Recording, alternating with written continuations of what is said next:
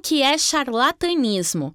Saiba quando algumas práticas alternativas podem ser consideradas crimes contra os pacientes.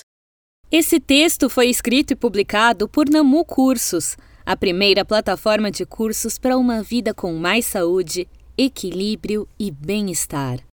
Práticas religiosas, terapêuticas ou simplesmente alternativas à medicina tradicional podem ser enquadradas pela legislação brasileira como crimes, caso seja feita a denúncia. O assunto é polêmico, por não haver comprovação científica sobre a eficácia de alguns métodos alternativos para o tratamento de enfermidades.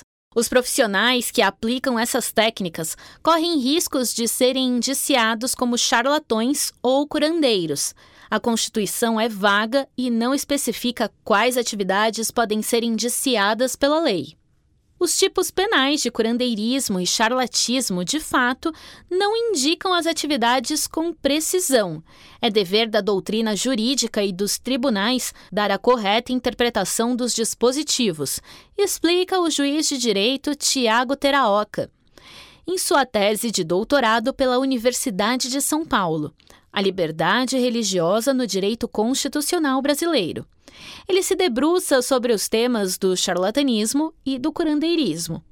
Desloca-se a discussão da eficácia do tratamento sob o ponto de vista da medicina como ciência para o subjetivismo do agente. Diz: o que diz a lei?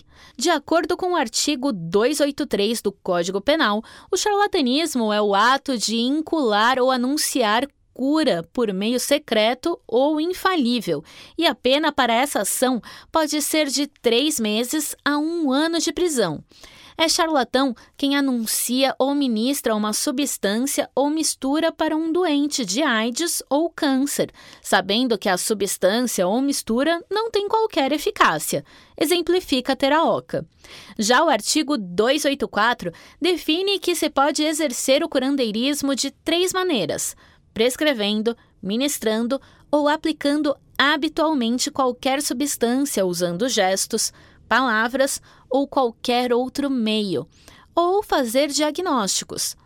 A pena de prisão pode chegar de seis meses a dois anos. Além de passar um tempo na cadeia, o acusado pode levar multa caso o crime tenha sido praticado mediante remuneração.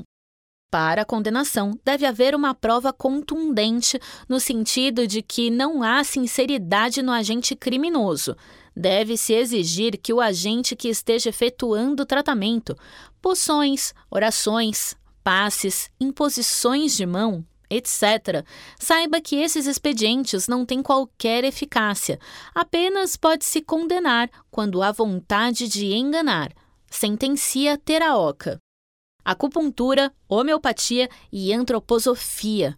O Conselho Federal de Medicina reconhece a acupuntura, a homeopatia e a antroposofia como especialidades médicas. Para a acupuntura e a homeopatia existem, inclusive, residências médicas. Mas, na visão do Conselho, elas só podem ser aplicadas em hospitais por médicos graduados explica Reinaldo Aires, conselheiro do CREMESP, Conselho Regional de Medicina do Estado de São Paulo. Como ficam as práticas alternativas? Segundo Aires, os outros métodos não considerados crimes apenas não são reconhecidos pelo Conselho. São complementares à prática médica e auxiliam na promoção da saúde. Diz Aires, que é professor de bioética da Faculdade de Medicina da USP. Quando não se tem o resultado que deseja, há denúncia. Isso pode ser investigado e enquadrado como crime. Pondera.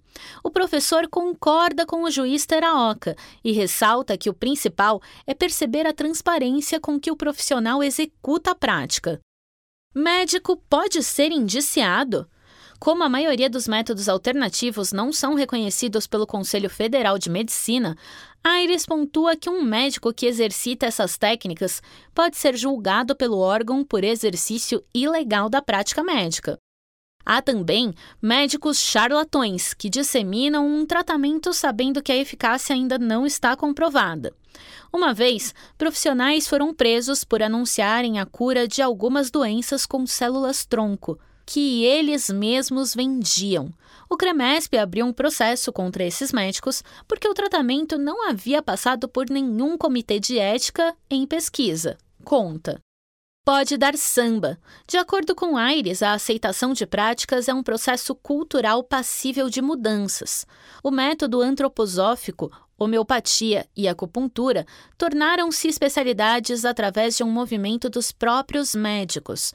Foi um longo processo debatido inúmeras vezes na Associação de Medicina Brasileira. Relembra. O professor faz uma comparação com o samba no Rio de Janeiro no início do século XX.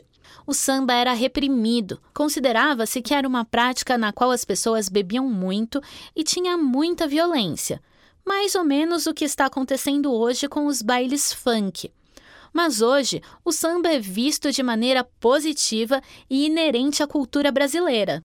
Por onde seguir? O caminho correto, segundo Aires, é oficializar uma formação para os profissionais que exercem a técnica, definir quais são os limites da atividade e, aos poucos, há a possibilidade desse método entrar nos currículos das escolas médicas, de enfermagem ou psicologia. Atualmente, há projetos de pesquisas em universidades que buscam comprovar a eficácia de ervas, aromas, entre outros. Isso também auxilia na aceitação das práticas, diz Aires. No entanto, há práticas as quais não podem ser avaliadas com os mesmos critérios científicos. Não podemos raciocinar com esse modelo cartesiano. São práticas milenares, com outros saberes. Contrapõe. Gostou do conteúdo? Compartilhe nas redes sociais e visite o nosso Instagram, Facebook e YouTube para acessar mais conteúdos de qualidade.